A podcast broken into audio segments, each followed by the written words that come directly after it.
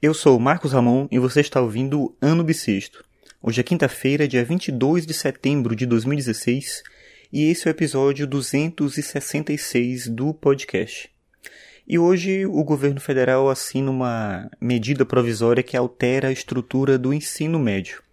Essa mudança ela tem vários impactos no modelo atual de ensino médio. Não significa que o modelo atual ele é, ele é bom, mas eu acho que tem alguns problemas na forma como está sendo pensado e da maneira como está sendo imposta também essa medida provisória assim tão rápida, né, sem tanta discussão. O que se alega é que tem uma discussão antiga, porque vem de, uma, de um projeto de lei de 2013, que ficou parado muito tempo, é a PL 6840, ela desde 2013 proposta pelo PT, ela ficou parada nesse tempo todo, mas o que o governo atual alega é que está é, tá utilizando a estrutura básica desse projeto de lei de 2013 que foi discutido na época para poder implantar essa reforma agora. Então, basicamente, a ideia é que você tira o peso das disciplinas específicas e começa a trabalhar com áreas do conhecimento, linguagens, matemática, ciências da natureza e ciências humanas. E deixa a ideia de que nos dois primeiros anos os estudantes vão ter um currículo comum, mas no último ano esse aluno, esse estudante vai escolher uma área de interesse, especificamente, né, para trabalhar ou linguagens, ou matemática, ou ciência da natureza, ciências humanas ou ainda a formação técnica e profissional para o caso do ensino médio integrado.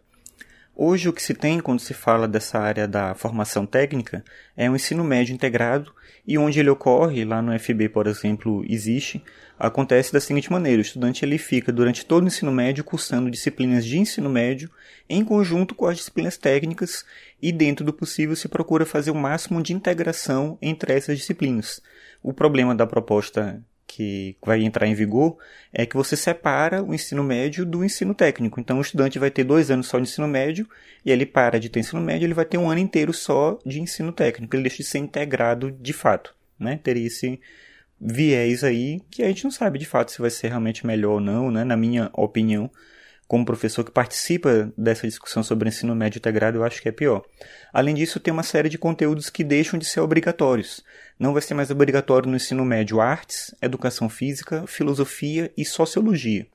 O que é importante é que a medida provisória não proíbe o ensino de artes, não proíbe educação física, não proíbe filosofia, nem sociologia. Mas quando tira a obrigatoriedade, o que vai acontecer é muito simples nas escolas que já têm professores dessas áreas, eles vão continuar, obviamente, ofertando isso, isso digo na escola pública, eles vão continuar ofertando, e nas escolas que não têm, eles não vão contratar. Nas escolas privadas, acho que a situação é mais grave, porque onde tem é bem provável que se tire esses profissionais, já que não é mais obrigatório, e dê prioridade para outras áreas que são obrigatórias, assim se concentra a sua, no caso, pensando o gestor da escola, né?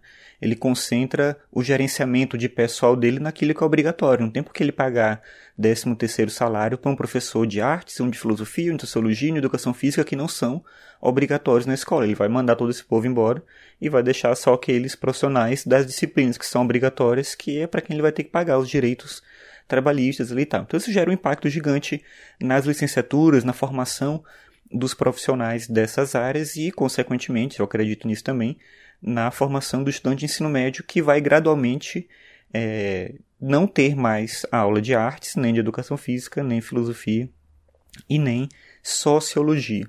Então, assim, é uma medida provisória que ela precisa entrar em vigor ainda, ela não é imediata, ano que vem todo mundo vai ter ensino médio assim, tudo, né, nesse jeito, mas o que se imagina é que provavelmente em 2018, eu não vi nada dito nesse sentido também, mas eu imagino, né, que em 2018 provavelmente já é um momento em que os alunos vão entrar numa escola desse tipo, não dá para, eu acho, exigir que no ano que vem já as escolas, né, o primeiro ano do ensino médio já seja assim. Mas acho que 2018 já começa assim, e aí a ideia é normalizar é, em, em 3, 4 anos, eu imagino algo nesse sentido. Então, isso impacta também na forma de seleção para a universidade e tal. Eu acho que tem uns aspectos positivos, né? A ideia de você é, não trabalhar com a, com a proposta de que todo mundo tem que aprender tudo, isso é muito bom, porque realmente é um número muito grande de disciplinas e de conhecimentos nas disciplinas que não são necessários. Não é que a disciplina não é necessária, mas é uma quantidade muito grande de conhecimentos que não são necessários. Então, acho que todas as disciplinas são importantes mas a forma como a gente trabalha, ela gera um prejuízo no sentido de ser muito conteudista.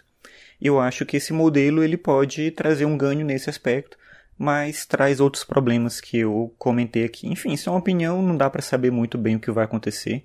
A gente lá no Instituto Federal está sempre discutindo cursos novos que a gente vai ofertar. Ano que vem a gente tem curso de ensino médio novo para começar, e essa medida provisória impacta diretamente no trabalho da gente, no sentido de pensar a estrutura do curso, né, o que vai acontecer.